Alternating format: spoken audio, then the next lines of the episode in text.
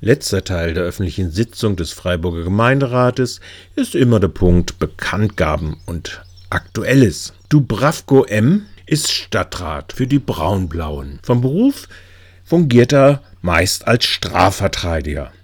Da hat er schon mal eine Gerichtssitzung versucht platzen zu lassen, mit dem Argument, dass er ja bald in den Gemeinderat will.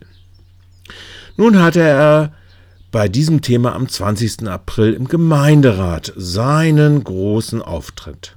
Er schwang eine mehrminütige Rede zur Inobhutnahmen und Borderline-Persönlichkeiten, die seiner Erfahrung nach wegen Trennung in der Kindheit straffällig geworden seien.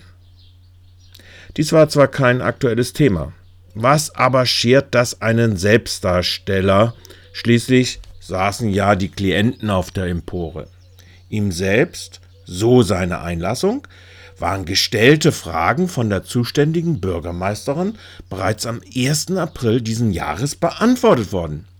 Hätte er noch Nachfragen, bestünde sowohl die Möglichkeit, schriftlich nachzufragen, beziehungsweise in Form eines Antrags, dies zum Beispiel im Kinder- und Jugendausschuss aufbereiten zu lassen, dies wollte der Herr jedoch nicht und provozierte so einen Eklat, indem er seine Klienten indirekt zum Sitzungszwischenruf animierte, der ihm zu Recht dann zwei Ordnungsrufe des Oberbürgermeisters Martin Horn einbrachte. Dass die beiden braun-blauen Räte in nicht öffentlicher Sitzung den OB wegen des Vorganges angingen, berichtet der Korrespondent der Badischen Zeitung Manuel F. Den nicht öffentlichen Teil des Geschehens beraunte er ganz wichtig als Eklat. Den vorausgegangenen öffentlichen Regelbruch natürlich nicht.